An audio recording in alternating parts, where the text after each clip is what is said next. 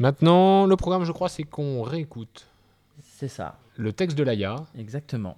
qui s'appelle, Flo, rappelle-moi, j'ai oublié, Il s'appelle Le Pays des Louves. Le Pays des Louves. Donc on va retourner un petit peu euh, rêver avec euh, ce projet de, de Kamishibai. Donc Kamishibai, comme Laia nous l'avait expliqué dans l'émission précédente, c'est un- une méthode de théâtre japonais où on fait défiler des images. Et euh, pour ce projet de Kamishibai, Laia avait écrit ce texte, Le Pays des Louves, qu'on va écouter tout de suite, enfin réécouter, de bonne qualité cette fois-ci. Le pays des louves. Il existe un pays où ne vivent que des louves. Les loups n'y entrent pas. Les louves y vivent entre elles. Elles y trouvent refuge. C'est ici qu'elles s'abritent lorsqu'un loup les a blessées. Les loups sont plus forts qu'elles. Leurs crocs sont plus tranchants, leurs mâchoires plus puissantes. Lorsqu'un loup les a blessées, les louves trouvent refuge au pays des louves. Ensemble, elles font front contre le loup. Le loup est solitaire. Si puissant soit-il, il ne fait pas le poids face aux hordes de louves.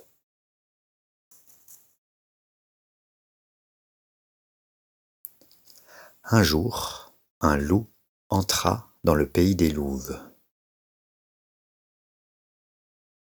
Il venait y chercher ses enfants. Les louveteaux vivent avec leur mère au pays des louves. Ils n'ont pas le droit d'en sortir car le loup rôde au dehors et pourrait les emporter. Les louves font le guet autour du territoire.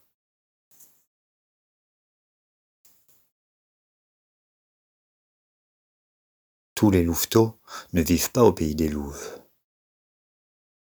Il y a ceux qui grandissent au dehors, avec leur père et leur mère. Ceux qui grandissent au pays des louves sont protégés par leur mère, par toutes les mères.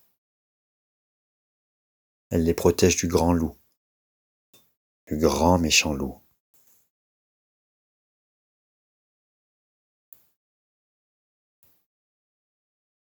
Un jour donc, un loup entre dans le territoire des louves. Il vient chercher ses enfants. Ce loup n'a pas blessé sa louve, la mère de ses enfants. Mais il a aimé une autre louve. Et la mère s'est sentie blessée. Elle est partie au pays des louves. Elle y a emmené ses enfants. Le loup entre dans le territoire des louves. Il marche droit. Mais il a peur. Il sent l'hostilité dans l'attitude des louves qui viennent à lui.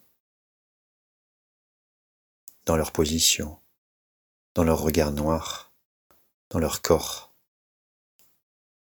Il sent la méfiance et la haine. Il avance quand même. Les louves grondent. Il perçoit les vibrations de leur colère. Une louve à l'oreille arrachée se met en travers de son chemin. Elle lui décoche un coup de croc. Le loup ne bronche pas. Il ne sent presque pas la douleur. Il a trop peur. Il continue d'avancer. Une autre louve s'avance et lui jette un coup de griffe. Le loup continue d'avancer. Les louves affluent de tout le territoire. Elles se sont donné le mot.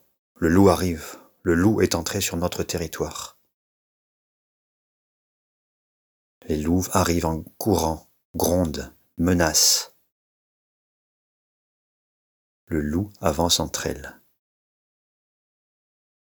Crocs, griffes, morsures, écorchures. Son corps saigne. Il avance. Elle pourrait le mettre en pièces. Il avance. Il sent dans leur regard la vengeance et la haine, leur souffrance endurée, les brimades et la honte de leur soumission passée. Elles ne sont plus soumises. Leurs blessures sont trop vives, elles ont soif de vengeance. Et le loup s'offre à elles. Il avance. Il approche du cœur du pays des louves, là où vivent les louveteaux.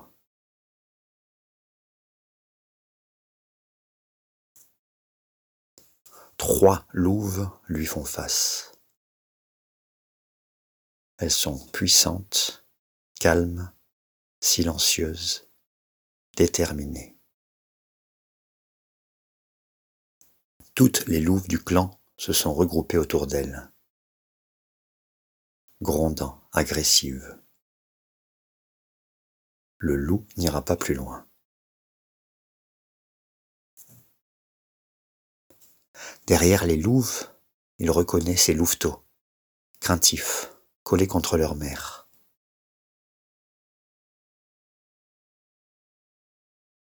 Le loup s'est arrêté face aux trois louves. Il sent du sang couler le long de son cou. Il attendra. Les louves savent pourquoi il est ici. Il s'est assis et il attend.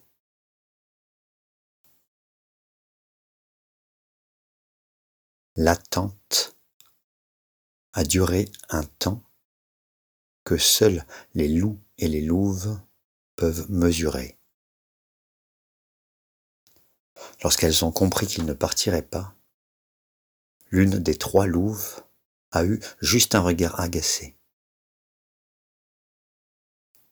Alors les plus hostiles du clan des louves se sont approchés dangereusement du loup, grondant, hurlant, aboyant, une meute encerclant sa proie. Le loup a esquivé la première attaque. À la deuxième, il a répondu par un coup de croc dès qu'il a senti la morsure dans sa chair. il a compris qu'il allait se faire dévorer. Il s'est mis en position de combat et il est passé en mode attaque. Juste le temps de surprendre ses adversaires et de bondir en arrière, derrière la meute. Poursuivi par ses assaillantes déchaînées, il s'est mis à courir de toutes ses forces jusqu'à la sortie du territoire.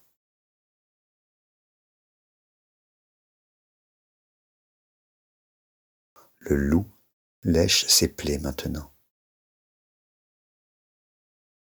Du haut d'un rocher, il regarde le territoire des louves où vivent ses enfants.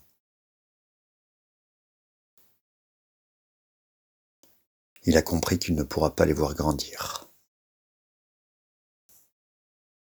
à moins d'être une louve. Le loup se lève il tourne le dos au pays des louves